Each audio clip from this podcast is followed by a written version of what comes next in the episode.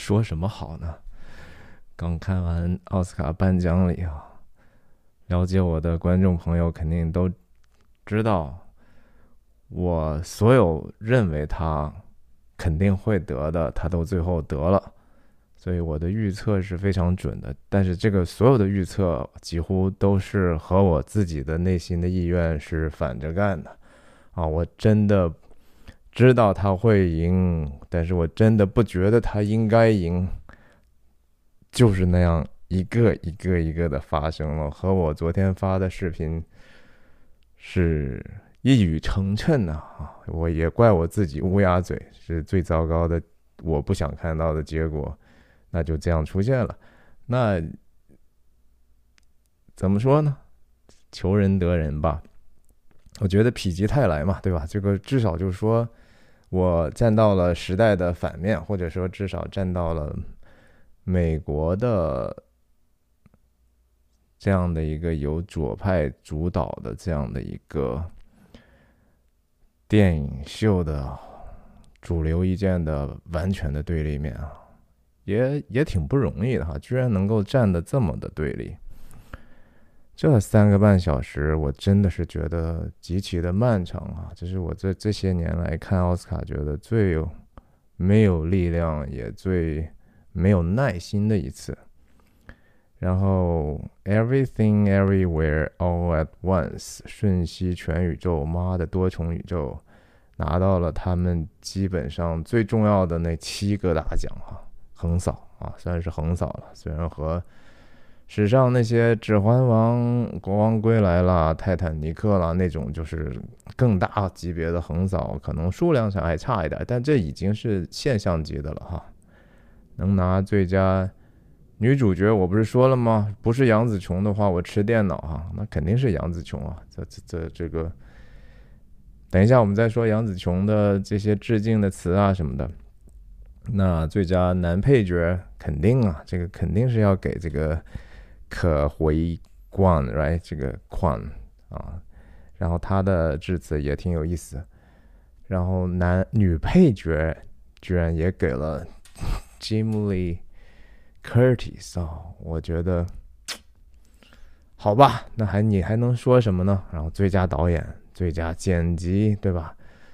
啊，最佳改编剧本，呃，原创剧本，对不起。哇，反正就是说，你看到前头那个架势，你就知道这个最佳影片绝无可能再像去年那样跑跑跑票啊，跑到 Coda 去哈，让 Apple TV 捡个空子啊。总体来评价吧，就是说，A Twenty Four 这家公司哈，就是已经成为过去的米拉麦克斯了哈，他们成为从一个好像小众的一个。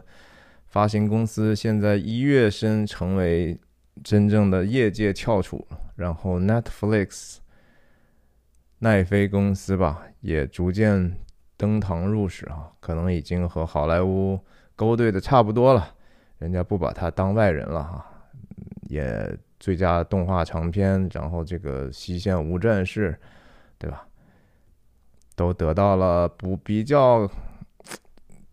深度的认可啊，人家从此是一家人了。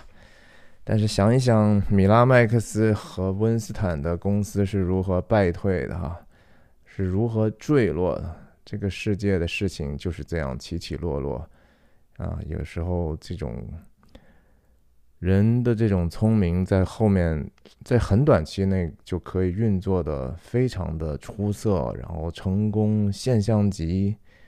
但是其实啊。这个世界很多东西来的也快，去的也快，更别说这个行业了，是吧？我其实觉得这样给 Daniels 兄弟哈，不是兄弟了，就是两个 Daniel 导演这样大的一个殊荣啊，当然是这个时代的一个误会。我始终是认为这个电影是嗯不应该把它捧得这么高的。但是谁让这个时代人家主流意见就是这样的哈？看看啊，这是这就是最后毫无悬念的拿到最佳影片。我在看的过程中，我真的就也是在跟一起看的朋友在聊，为什么呢？我除了我在以前自己的视频里头点评过这个影片，我为什么不喜欢的地方之外，虽然我有可能是有自己的偏见，虽然是有自己可能还不完全能够明白电影人的本意的地方，但是我大大方向我不改变我自己的态度，我仍然认为这个电影的成功是美国社会甚至说年轻一代比较低迷和。甚至说，有一点点混乱的一种表现哈。我我确实觉得说，呃，我听到很多这样的故事，我身边的故事，就是说，和我们差不多的大的人，他的孩子，比如说已经上大学，刚好在疫情当中要去大学了，或者念高中、报考大学，甚至已经在上大学的，因为疫情的缘故呢。他们就没有办法去校园，那对他们这些年轻人来说，这这几年确实是非常的不容易，非常多的年轻人是得了抑郁症。你想想，那是一个本来应该我们大学的生活是，想一想你就知道，本来是应该是非常美好的、很自由的，刚刚好获得了人生的一个新的阶段，然后你的社交、你的交友，很多事情要自己去决断。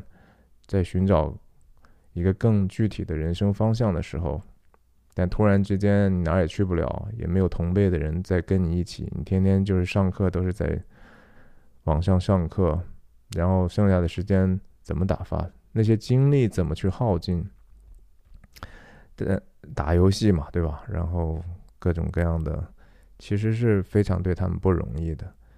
但我听说的故事是什么呢？就是说，这些年轻人很多，他们在有一些人看了，在电影院看了《瞬息全宇宙》之后呢，就跟他们推荐，非常热情的推荐。这是年轻人他们之间的一种约定，就他们真的觉得这个时代没有什么和可以和他们共鸣的，然后他们在这个上头高度的、深度的共鸣了，然后他们自己。冒着风险啊，戴着口罩去电影院看了这个呢，看的就泣不成声，然后甚至说，因为故事里头这样的和家人的这种和解，更是让他们觉得一种情绪上的释放。大家要知道，就说一个人活到十八九岁、二十多出头的时候。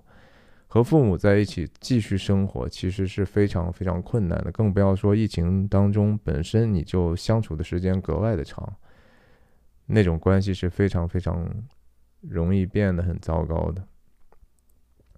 在这样的一个情况下，很多年轻人看了这个电影，失声痛哭，然后回到家之后，和自己的家人再再度抱头痛哭，然后承认他们的。错误跟自己的父母和解，我我不能说人家是错的哈，但是就像我评价那个电影一下一样，真正的和解可能没有那么的容易吧，可能既不像电影里头那样的一个，在我看起来还是蛮抽象的一种解决，蛮。Out of touch，远离现实的一种解决，没有在内心构筑真正力量的时候的一种解决，是一个表面化的解决。好吧，我就说说这个奖项，一个一个说吧。最佳影片得了之后，那当然同时，Daniel 两个导演上台，最佳改最佳原创剧本。和最佳导演两次都上去，两个人都是，特别是这个华裔的关啊，Daniel 宽，非常非常的激动啊。然后，但是我其实有一点点为他们有一点点悲哀哈，甚至可能过毫无必要的替人家操这心干啥？但是我确实有一种预感，也原谅我的乌鸦嘴。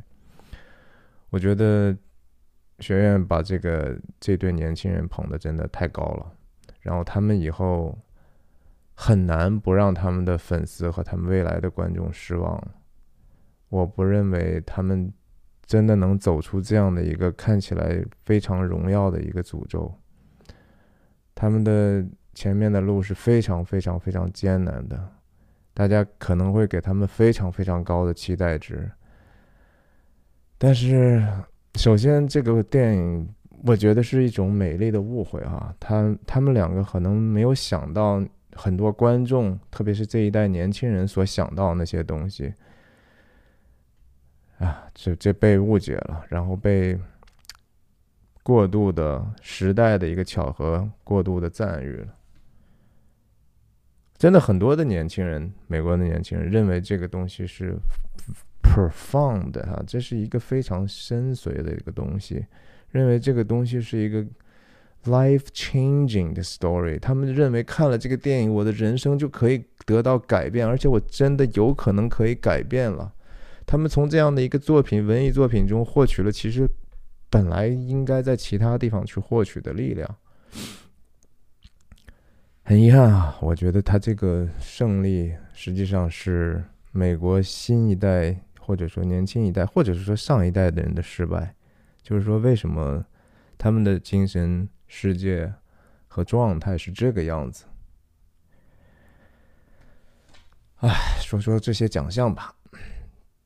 那这个我也是乌鸦嘴哈，最佳男主角。当然，我之前因为我其实没有看过这个电影，我只看过这个电影的简介，我还真的不知道这个这个电影原来是特效化妆把这个 Brandon Fraser 搞得那么胖哈。然后 Brandon Fraser 得奖之后也情绪非常的激动，算是这获奖致辞里头情绪最激动的人之一了。他当然也是一个 coming back 的一个 story 哈，也是觉得说自己的这个演艺事业也看不到什么前景，然后突然之间又有这样的机会。但是这样的一个角色，我始终是这觉得挺纳闷的，就是说，呃，好莱坞是不是就真的找不到一个稍微有一点点胖的演员？他们必须要通过这样的特效化妆，甚至化妆好到就是他的。这些添加上去东西都有明显的和人的肌肉的这种组织、皮肉的动起来都是那么逼真、那么像哈，是他们的这个这门手艺非常的精湛，但是没有考虑过让那些真正有这样条件、身体条件、外形条件的人去演一下吗？同样的困惑哈，发生在其实科林·法雷尔在去年的另外一部电影中，就就是《The Batman》。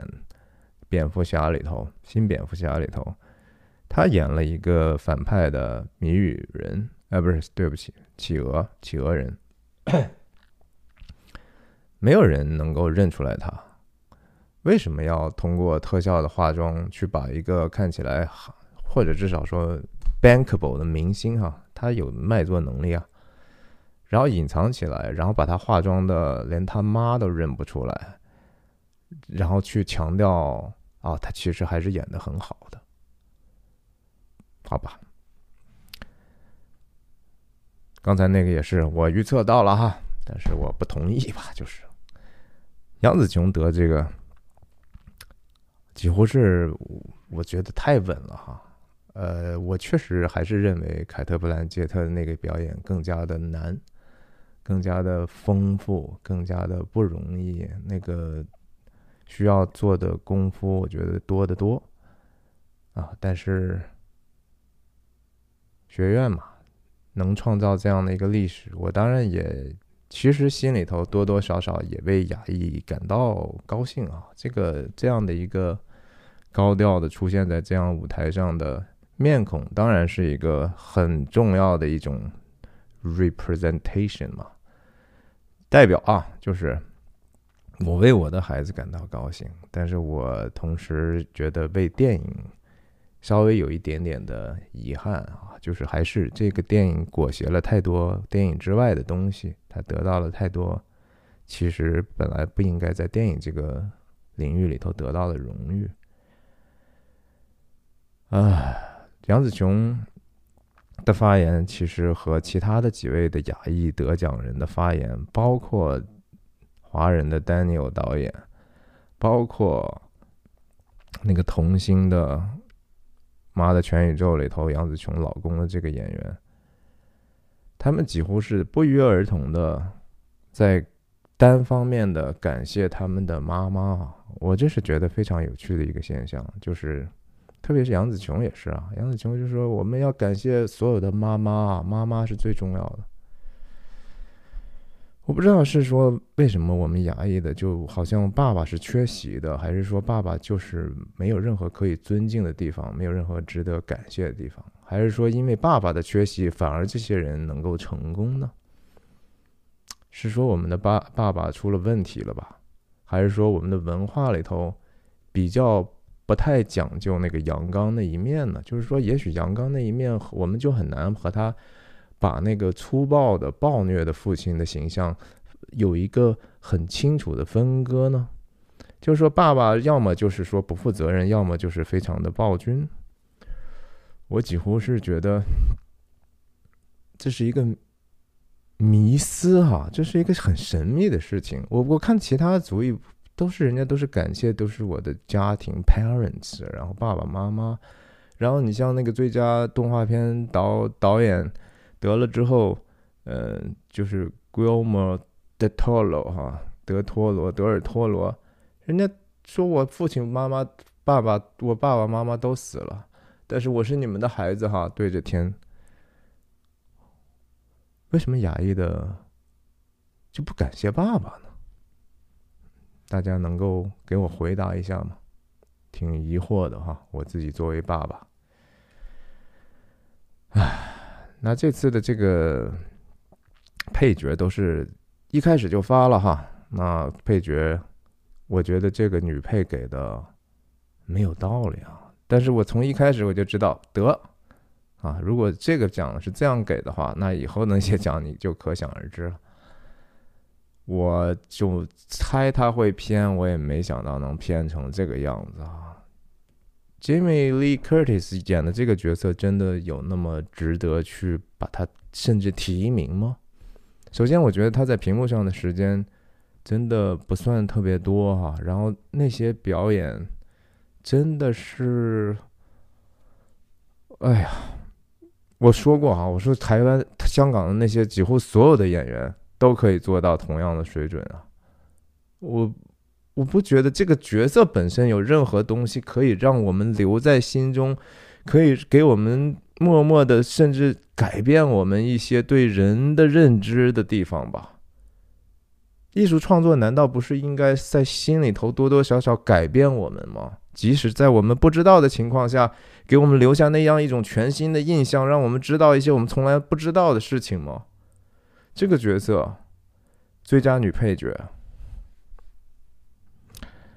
最佳男配角啊，这个也是跑不了。这是我我那天分享的时候我都忘说了，因为我就觉得不用说，这还这还用问吗？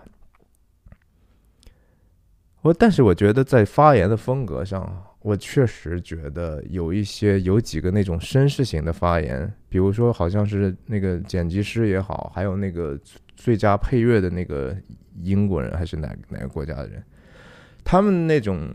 我很喜欢他们那种非常酷、非常平和，然后你也能看到他其实是非常的激动的，但是他的 self control 是如此的好，他说的话仍然是非常 polished 的语言，就是人不需要一定说语无伦次，然后喜极而泣才可以。表达这样的一种情绪，不是我不是说那个东西是 necessarily bad，但是我很个人很喜欢那几个非常酷的领奖的那些致辞，他们的节奏，他们甚至最后说：“嗯，好，就这样，再见。”我觉得是就是觉得得体，我就是觉得，我的我我和我们一起看的也也大家都是觉得说啊，这家伙真的是。那 it's it's a really cool guy 哈，真的是 cool。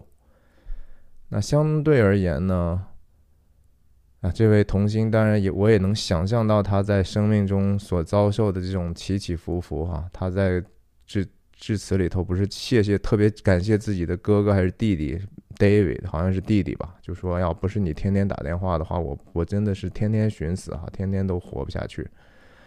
然后他感谢自己太太支持他二十年啊，感谢妈妈。哎呀，但是他在金球奖上得的时候，其实已经同样的 emotion 哈，这样的情绪已经释放过一次了哈，所以对不起，我要这样说，我觉得这种情绪再释放一次的时候，我就觉得没有那么的有力了。也许他真内心仍然是觉得，你看我连这样的一个天花板又突破了一层，然后这个事情还是再次值得我用这样的。方式去爆发我的情感，好吧，嗯，导演，嗯，好吧，不说了。刚才说了，我觉得这个奖项给他们是对他们的一种看似的祝福，实际上是一种诅咒。然后原创剧本，对不起，我还是要这么说，我不认为这个电影是完完全全是这个你看到的结果是他们这样写的，我。真的觉得怀疑哈，这个电影还是有相当大的一部分是剪辑出来的。那所以给他剪辑的时候，给了这样的一个至少看起来就非常复杂的剪辑，同时又可能真的改变了这个原来故事的一些痛，至少对吧？它的它的影调可能。都是在后期被慢慢定义的，他的故事的一些微观的细节都有可能是在剪辑的时候定义的。这个剪辑 Paul Rogers 几乎算是第三个导演了吧？Maybe 这是我的 theory，我的理论。我我这没什么不服气的，反正我觉得我开始我也相信，估计就是给他。但是如果我 vote，还是我会觉得说，其实 Top Gun 那个看起来。你不觉得他在剪辑的东西有可能是很高级的？剪辑的作用就是让自己藏起来，不要让人意识到自己在剪辑。就像摄影师也是，也是不要自己强调自己镜头的运动，我的构图是多么多么的有力，而是我怎么样能够讲一个故事，能够让人能够沉浸在这样的故事里头，感受那个真正最后那个抽象的信息。所有能听到、能看到的事情，其实都不是电影最重要的东西。啊，改编剧本也是我。最不喜欢的，我甚至觉得他不配提名的，最后他得了，这是我完完全全预测到的。但是这个事情就是这样发生的，你就所以也看，我不觉得我，我不觉得我很可悲，我我因为我知道事情会这么发生，我只是觉得说我能够这样的站在他们的对立面，让我自己也很吃惊，我怎么能如此找到这么一个独特的位置呢？摄影 给了《西线无战事》啊，是啊，这种电影就是看着其实也是，就是很好看哈。然后你也分不清哪些是特效，哪些是拍出来的。这个 摄影的提名一向都是这样，连著名的 Roger Dickens 在。得他自自己第一座小金人，连续被提名十几次，然后都得不了，然后最后得的时候，其实就是主要我觉得是因为那个电影的特效比较好。嗯，这就是某种程度上，这就是某种的势力啊，势力。我是说那个 snobbish，就是说，即使是这些是行业内的人投的，大家还是会看你这个东西预算怎么样啊，是不是？电影摄影是一个，你很难界定到底是摄影师的工作还是其他人的工作，对吧？如果这个画面看起来非常的有感觉，那当然 production design，然后演员的表演、导演的这种对机位的这种指示、角度的指示，他们一起工作的这种最后的结果，我们真的很难去从一个外。外人，你不在那个组，你很难知道这个摄影师贡献了多少。但是我通常会比较在意，就是说每一个镜头它是不是真正的去符合他要表达故事的那个层面的东西。从这个角度来讲，我不是特别认可这样的一个结果哈，我还是觉得 Tar 其实那个摄影还是很有意思的，很有味道的，很深思熟虑的。最佳外语片，我觉得主要是这个《西线无战事》还是明显比其他的体量要大啊，然后再加上俄俄俄乌战争的缘故吧，在这个时代扣上了一点点这样的相关性，然后又是奈飞公司的东西，很显然啊，我觉得这里头是有一些 power 在里头运作的。特别是这个奖项，最佳动画片啊，我倒觉得说给这个没什么问题哦。我也觉得，听很多人都都觉得这电影是挺好的。然后德尔托罗在致奖词的时候讲到，动画的未来还是非常的广阔的哈。然后他也也感谢，因为这个《Pinocchio》匹诺曹的这个新版。也是 Netflix 奈飞做的呀。德尔托罗也感谢奈飞公司的这样的一个信任和投资。那他也继续呼吁哈，继续投资我们做动画片的未来。动画片当然是传统上本来是迪士尼皮克萨尔的一个宝地哈，然后近些年来。我在频道里头也批判过哈，巴斯光年那搞了个什么玩意儿哈，对不对？迪士尼的股价也是跌了很久了哈，迪士尼也把一急一急之下哈，把那个原来的 CEO 又请回来了，把新的开掉了哈，他们搞的这些各种各样的政治正确，各种各样的。给现代观众的信息，哈，就是要我要告诉你，我有一个社会政治的信息要让你理解，你能不能理解呀？哦，在这个奥斯卡今年，居然迪士尼 Plus，还赤裸裸的给他们的这个美人鱼做了一个广告啊，不是那种说插播的广告啊，这三个半小时，因为有很大的程度上，可能有将近一小半是是广告时间嘛。奥斯卡专门是在他的节目里头帮迪士尼搞了一个这样的一个美人鱼的一个推广，软推广。哎呀，迪士尼也好吧，就是不作死就不会死嘛，对吧？化妆啊，这这我没什么可说的，这我是当然也是我最不想见到。我是认为我是。叫什么无死角的歧视漫威哈，就是只要是漫威的，我都觉得说不要来，不要不要选，不不要投，不要提名。但是人家就是，哎，就是给了黑豹了嘛，瓦康达哈。我我也没看过，我也不会去看这种电影。反正我印象当中，我看过的漫威的东西，那个 costume 啊，那个衣服就还是永恒族那样的一个感受。就是大家一堆塑料贴片儿哈，不灵不灵的东西就只管往上招呼吧，五颜六色的，对不对？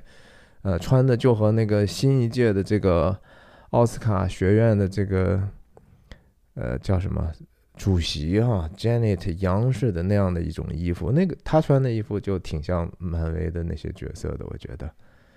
嗯，不知道你们知不知道我说谁啊？新一届的学院的主席，嗯，然后。这个化妆发型哈，这当然特效嘛，对不对？我我还以为《极限无战事》那个就够夸张的了，结果啊，人家这个《The Whale》也挺夸张的。不不说了，音乐我就觉得，嗯嗯嗯，这个基本上就三个音符哈，就就就保证了他的这样的一个得奖了。当然，我这么说肯定是瞎说。懂音乐的不要不要，我是有点点故意这么说了。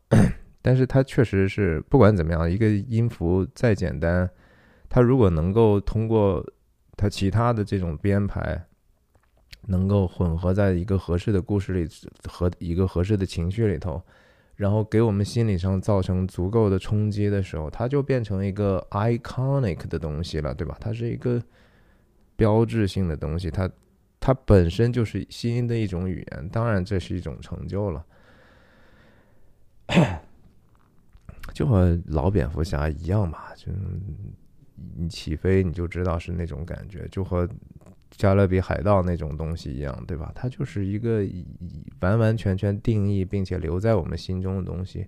音乐又是如此的不可解释，so 呀，这个没什么问题。原创歌曲当然就挺有意思了哈，首先是好多好多。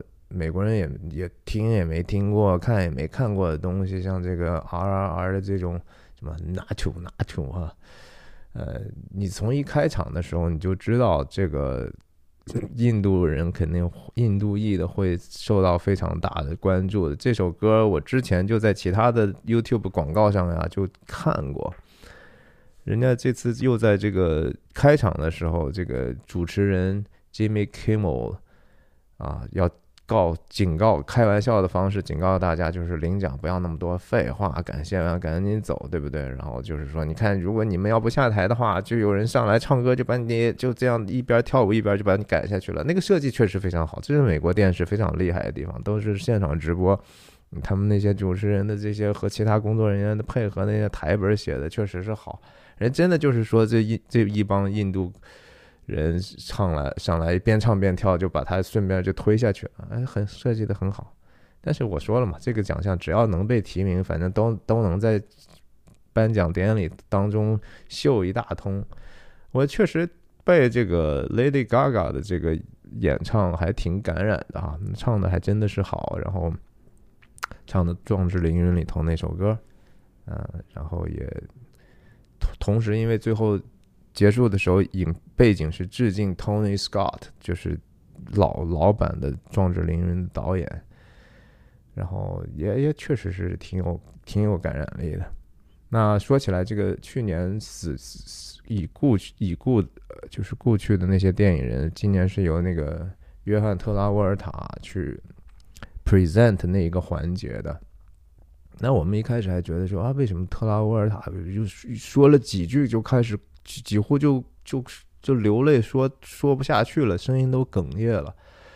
啊，后来一放出来那些去世的电影人的第一张照片，就是其实就是约翰特拉沃尔塔在那个《Grease》那个电影啊，油油脂还是纸油的那个电影里头，他的那个搭档嘛。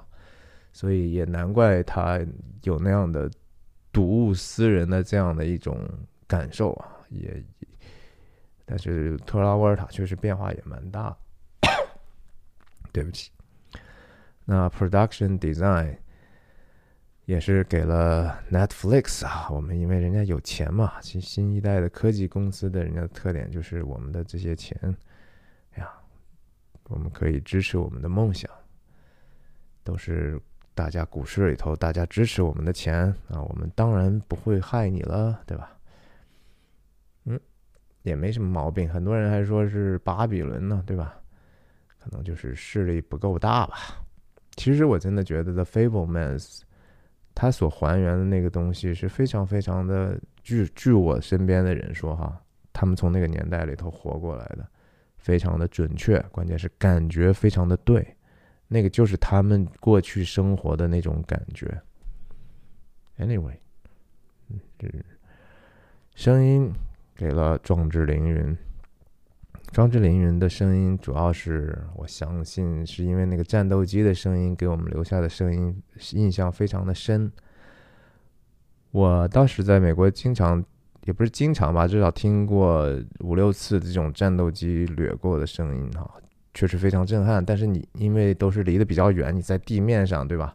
即使是那种飞行表演，也还是离着你有一段的距离，和那个电影里头的。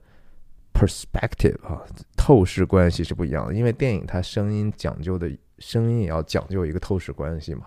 你飞机就是在你眼前飞，甚至你人在这个机舱里，他做声音的人就要去满足你的这样的一个对空间的感受。所以我们在那个电影里头，其实从不同的 perspective 里听到了战斗机 F 十六的声音啊，那个本身肯定也需要做很多的工作，但是声音本身就是这个工作，有太多动作可以一直往下做，可以无限的做下去，可以细到无限的细下去。但是真正别人能够感受到的，通常普通的观众，他只是觉得好，但是他不知道为什么好。然后，所以很多的工作就被所谓的 underappreciated 啊，不为人特别的去感激。但是我是始终对声音部门哈，我认为电影的至少一半是属于声音的。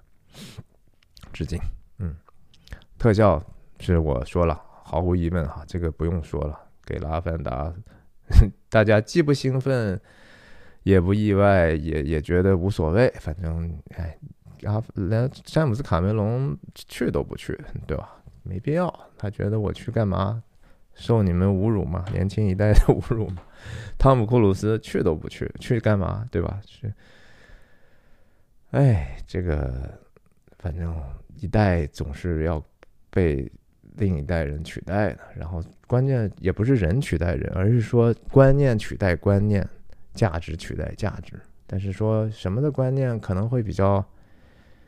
比较能够让这个社会更平稳和更健康，什么样的价值是，特别是能让年轻人啊更振作，能够更真诚和勇敢的生活。其实我觉得是对我来说很重要啊因为我的孩子在这儿嘛。那我其实所有的这种怨念，并不是冲着这些电影人去的，而是冲着这个社会去的。我对这样的一个社会形成的一些主流的意见和观念，以及那些在各各个领域这些电影领域的专业的人，愿意去迎合这样的有一些时候，明明他们可能都觉得肤浅，都觉得还不太到位的地方，但是因为其他的人喜欢，他们就做出这样的一个复合啊。我觉得这是有某种程度上的我。最不太喜欢这个这一届奥斯卡的原因，这是这是毫无疑问，史上我最厌恶的一次奥斯卡，非常的厌恶。好，有一个好处我要说，就是说他这次的对美国政治的这种很自以为是的解读和批评，哈，确实收敛了很多，收敛很多。大家知道这是左派的 ABC 嘛，然后主流媒体嘛，他的。主持人是也是 A B C 的大秀，Jimmy Kimmel 就是鸡毛秀的主持人，对不对？那他们一家人嘛。然后鸡毛秀当然曾经犯过一个惹华人很不爽的事情，就是一帮小孩上去，我们去把中国的人全都杀死吧。然后那是 Jimmy Kimmel 的那个秀，对吧？当时也有人组织抗议什么的。啊，我其实对那个事情抬刀觉得说，哎呀，反正。抗议也也也应该，但是也也不需要太在意，它就是一个你不把别把它太当回事儿，就是那么一个意思吧。但是其实他们就是比较左了，当然是比较左了。没有批评不代表没有多批评，但是还是批评了两句哈，以笑话的形式出现的嘛。一个是说啊，Jimmy Kimmel 就是嘲笑一个。共和党的国会众议员是学历造假哈，那个人当然也值得被嘲笑。但是反过来说，您那边就没有值得可以嘲笑的对象吗？啊，其实还是挺挺偏的哈。另外就是说，他讲了一个关于二零二零年的所谓国会骚乱事件哈，一月六号事件这事儿已经说实话已经淡出公众视野很久了。你再怎么吵，人们也不关心，因为。你你最近都是炒作的是说 Fox News 的 Tucker Carlson 的那个啊新拿到的那些素材，说啊你看看他他们把这个剪辑的好像是多么和平，哎是那个是经过剪辑的，但是请问您当时放的那些主流媒体的那天的那些活动就不是剪辑的吗？真的是这叫不是五十步笑百步哈，这是百步笑五十步。所以他们的这种虚伪，当然我们已经习惯了，就是这个德性嘛。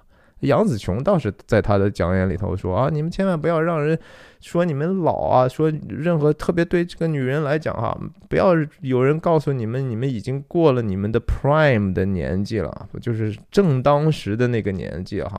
杨紫琼确实年纪也不小，但他意思不要让人看低你，说你老什么的。但是拿这种东西开玩笑的，想一想是谁啊？是 CNN 的 Don Lemon 哈。当时共和党这边从有一个女性出来准备要选总统，对吧？就是 Nikki Haley，就是美国驻联合国也以前的那个大使。然后 CNN 的黑人同性恋主持人就说啊，Nikki Haley 已经过了她的 Prime 的时间了吧？已经过了他正当年的年龄了吧？哎，你们不是特别特别不不能够歧视女性，不能够歧视年纪大的吗？怎么一换到对方攻击对方那一面的另一边人的时候，就什么都不顾及了呢？真的是一个，这是个 popularity contest 哈，contest，这是一个争夺大家谁更受欢迎的一个秀，这是 show business 的本质。